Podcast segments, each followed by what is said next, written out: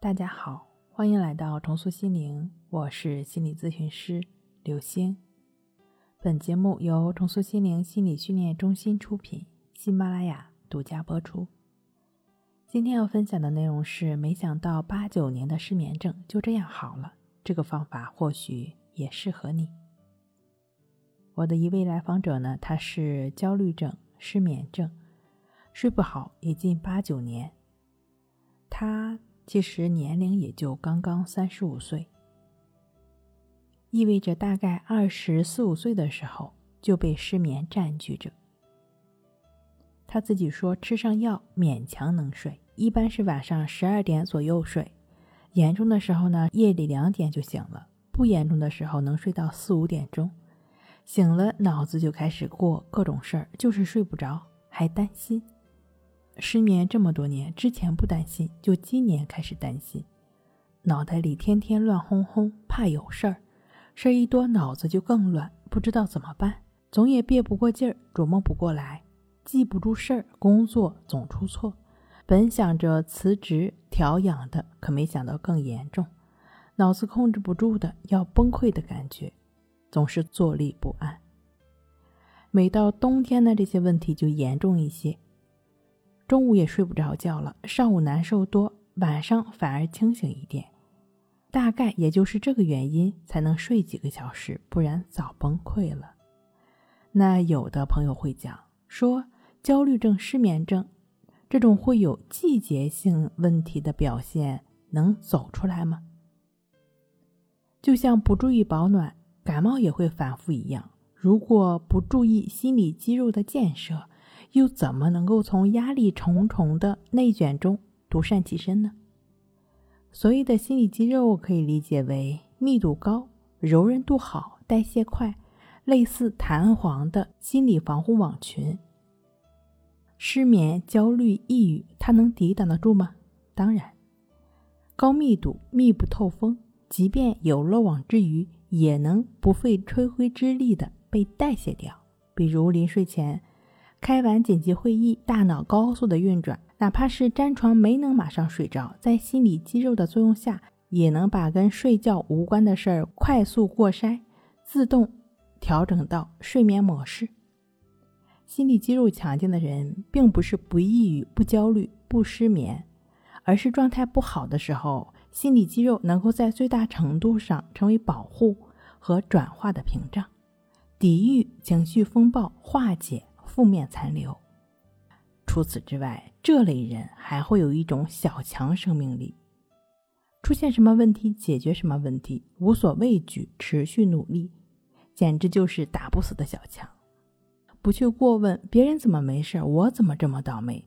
谁谁谁还不如我呢？我怎么就得病了？不问这些，只是专注于如何解决。那如何给自己进行心理肌肉的建设呢？第一，善于给自己打鸡血，同时提高造血能力。凡是在开始阶段，自我积血是需要的，除非你整个认知行为系统非常完备。怎么个打鸡血呢？比如说清晨早起，你给自己充电，这毕竟是小小的苛责了身体和心理，人会觉得疲倦，很想再回到床上睡觉。想回去的想法越强烈，人就越疲惫。你需要制造出自我优越感，比如说，我赢在了起跑线上，我给自己填充高能燃料，我具有藐视一切的实力。但是积血不是人血，打多了容易产生互斥，得提高造血能力，不断增强自身能力，以及在工作、学习、生活中不断磨砺。从而形成完备体系。心理肌肉建设第一步，你需要仔细考虑一下，根据自己的情况，掌控抑郁黑狗、智斗失眠狂魔，你专属的自我优越感是什么？积雪造足了，第二步，摸索自愈方法、自愈体系。既然是摸索，就会难免有很多失败的成分。这时，你的小强生命力。就派上用场了。你需要在了解自己是怎么样的一个人的前提下，微调、重组、整合，带着自己的参数，在一次又一次的迭代尝试中不断优化，增加成功的概率。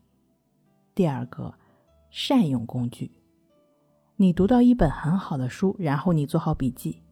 当你把关于这本书的记录分享给其他没有读过这本书的人，或者你日后自己只看笔记，很难关联到你第一次沉浸其中的感受。为什么呢？因为背景变了，只取精华变了味儿。对于失眠焦虑的疗愈来说，同样如此。善用工具。不为工具，比如说，我在给上面的那位来访者做指导的时候，指导他经过静卧观息法帮助自己入睡。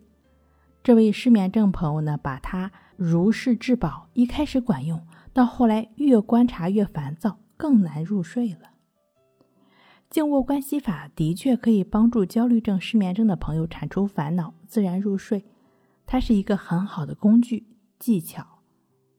但如果忽略了它的背景，一味的追求观察呼吸，这就偏颇了。静卧关系法是依托静坐关系法展开的，静坐是基础，以呼吸为工具，对于练习中的酸痒、麻痛等身体反应保持觉察，却不再人为干预，它们都是生灭的。经由对如此现象的觉察，培养不纠缠的心。持续练习，不纠缠的心会自动延伸到生活各处，包括睡眠。没有了对睡眠本身的拷问、纠缠，配合静卧关系法的练习，身体需要也就自然的入睡了。睡不好，学关系，关系五分钟等于熟睡一小时。